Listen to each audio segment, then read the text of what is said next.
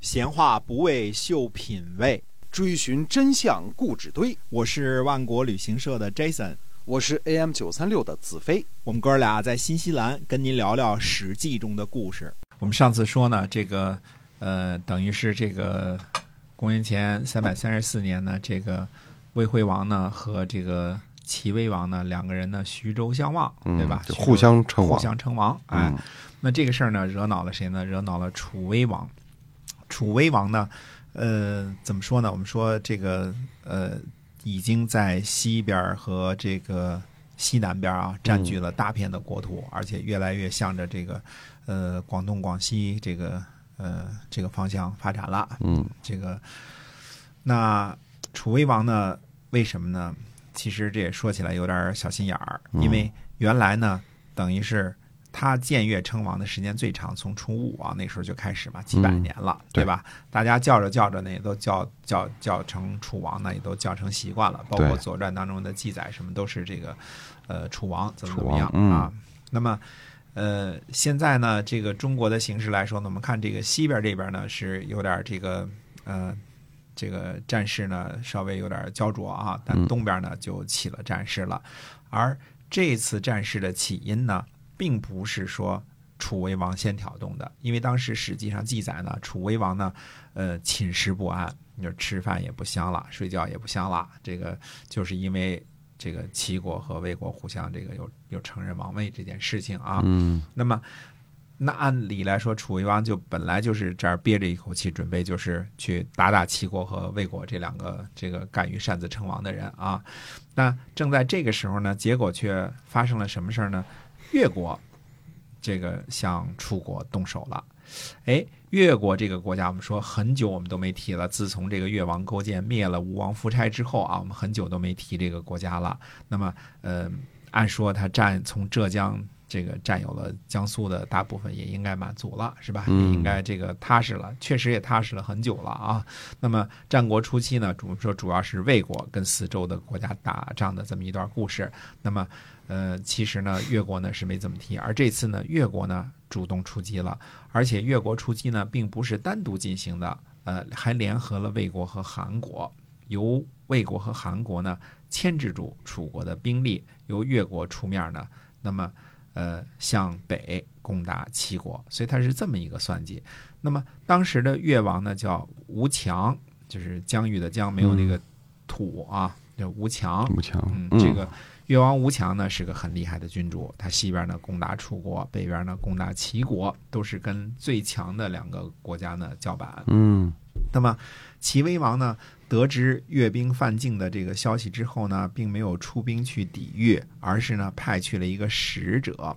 这个使者呢，呃，见到了越王吴强之后呢，就先耸人听闻的对这个越王吴强说呢，说越国不讨伐楚国呢。往大了说，是当不了王；往小了说呢，国家都保不住。叫什么呢？大不亡，小不国。嗯，使者开门见山啊，就告诉越王说：“这个你应该去伐楚国，哎，这才是正事儿呢，正经事儿啊。”那么使者就接着说呢：“说估计呢，越国呀不去讨伐楚国呢，是因为什么呀？魏国和韩国呢不对楚国用兵。不过呢。”这两个国家本来就是不会对楚国用兵的，因为什么呢？韩国如果对楚国用兵的话，一旦损兵折将，那么韩国的这个歙县和杨迪呢就危险了。魏国呢也是一样，一旦失败呢，原来陈国的这个地方和上蔡呢就危险了。所以呢，魏国和韩国呢联合越国，不至于负军杀将，尽汗马之劳。那越国。又从魏国和韩国那里得到了什么好处呢？哎，就是问了这个越王吴强这么一些话。越王吴强呢就回答说：说和魏国和韩国联合呀，不是让他们这个和别人交兵，这个这个出力气啊，这个这个出汗和这个使用马匹啊，汗马之劳啊，也不是指着他们的攻取城邑，而是让他们牵扯牵扯牵制住这个楚国。楚国呢又没有足够的兵力呢防守秦国，那样呢越国呢就可以在莒县附近和齐国打仗了，啊不用担心呢方城山那边出事儿，也不用担心呢淮泗之间的小国了。这样呢，齐国、秦国、魏国和韩国呢就都可以得志于楚国了。魏国和韩国呢不用打仗就能分到土地，不这样的话呢，那么魏国和韩国这个打仗呢，得到的好处呢只是齐国和秦国而已。那么，使者你连这个计策都看不出来，你们齐国凭什么称王啊？嗯就是这么这么简单的一个事儿你都看不懂，凭什么称王啊？什么好的计策，你就没有看到自己也没有什么好的计策呀？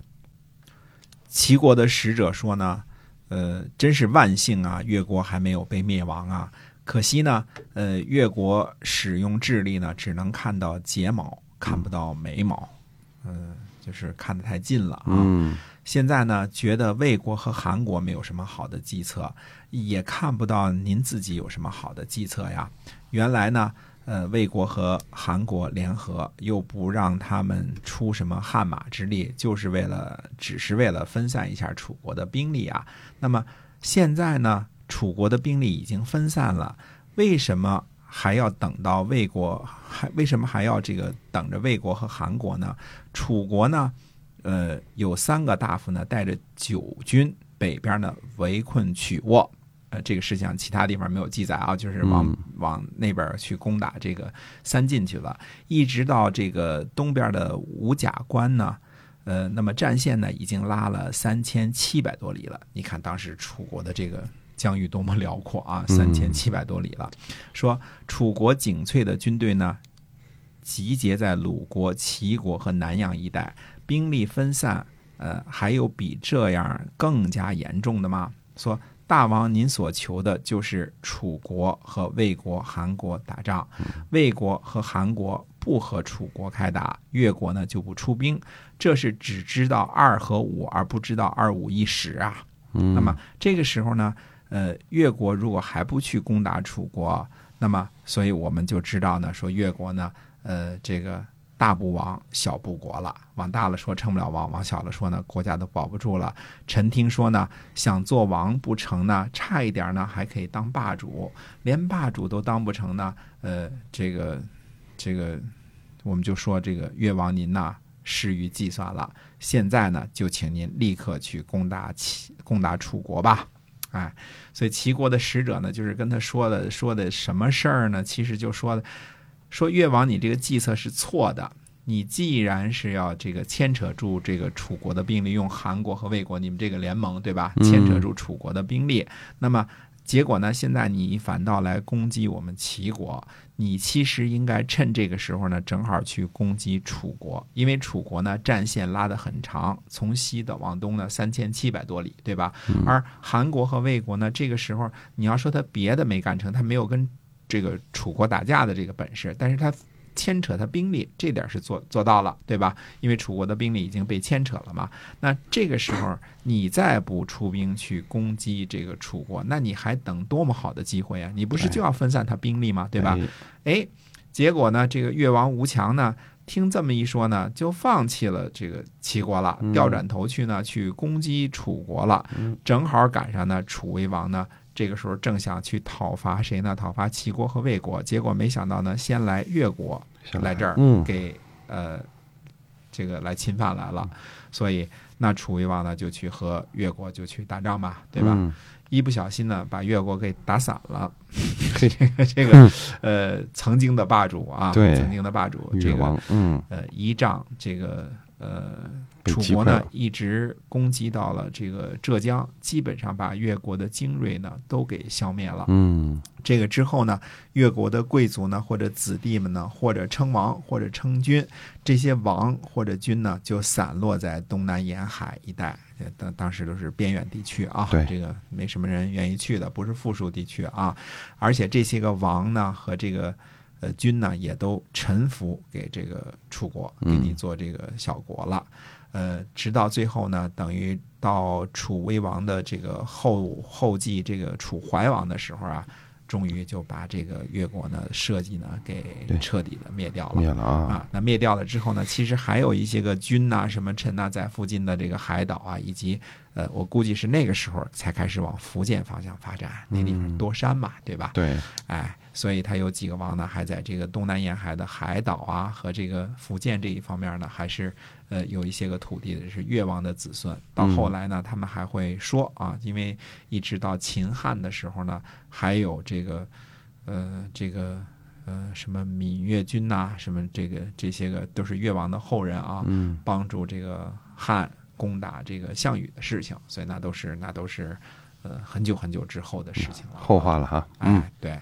那么现在呢，等于是越国先出头，结果呢自己被被灭了了，哎，被灭了，嗯基本上被灭了啊。虽然没正式被灭，但基本上被灭了。那么结果呢，这个呃呃，那你想，楚威王现在虽然一开始没有去这个呃怎么说呢，没有这个。立即出兵去攻打齐国和魏国，对吧？现在呢，把不可一世的这个越国给灭了，基本上。那这个时候呢，带着大兵往北去了之后，那矛头呢就指向了齐国了。所以我们说这个楚威王啊，呃，本来就想教训齐国，对吧？嗯正好没有机会，而这次呢，趁着这个威势把这个越国给消灭了之后呢，那么趁着威势呢，带兵呢就往北去攻打齐国了。等于说，齐国人呢，这个使者呢，给这个越王吴强呢出了个馊主意，这个事儿呢，把越国呢给断送了，基本上断送了。嗯呃，那么楚国呢灭了越国之后呢，又继续挥师北上，这次呢又去攻击齐国，而且这次只有变得更加强大，更加这个难于对付了。嗯所以那这个时候。到底这个齐国会怎么样应对这种新的这个这个？这次我估计不是派个使者去忽悠忽悠去，对，这这回不行了哈，哎，这次不行了，也只有越王吴强这主呢，反正是听听使者一忽悠下，那对呀，招啊，这个嗯打吧，啊，所以这个靠着自己武功强盛，整天这个指东打西、指南打北的话呢，嗯，这个基本上是不怎么妙的。对除非你有这个魏惠王那样的武功啊，即便是有你魏惠王那样的武功，最后也挺也挺悲催的，对吧？对。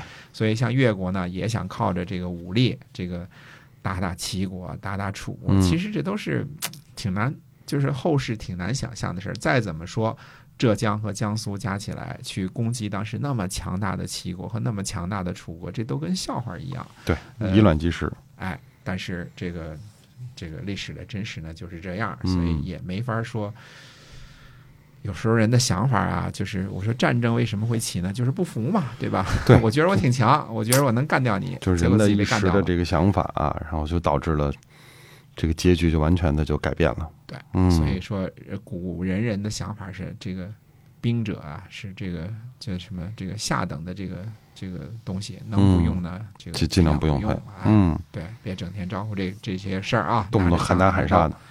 对那我们下次呢，再跟大家继续要说一说这个到底强横无比的这个楚呃楚楚威王，嗯，呃，到了这个齐国的边境之后，会怎么样跟齐国人这个干仗的事儿？嗯，对，就是著名的徐州之役啊是怎么样的一个背景？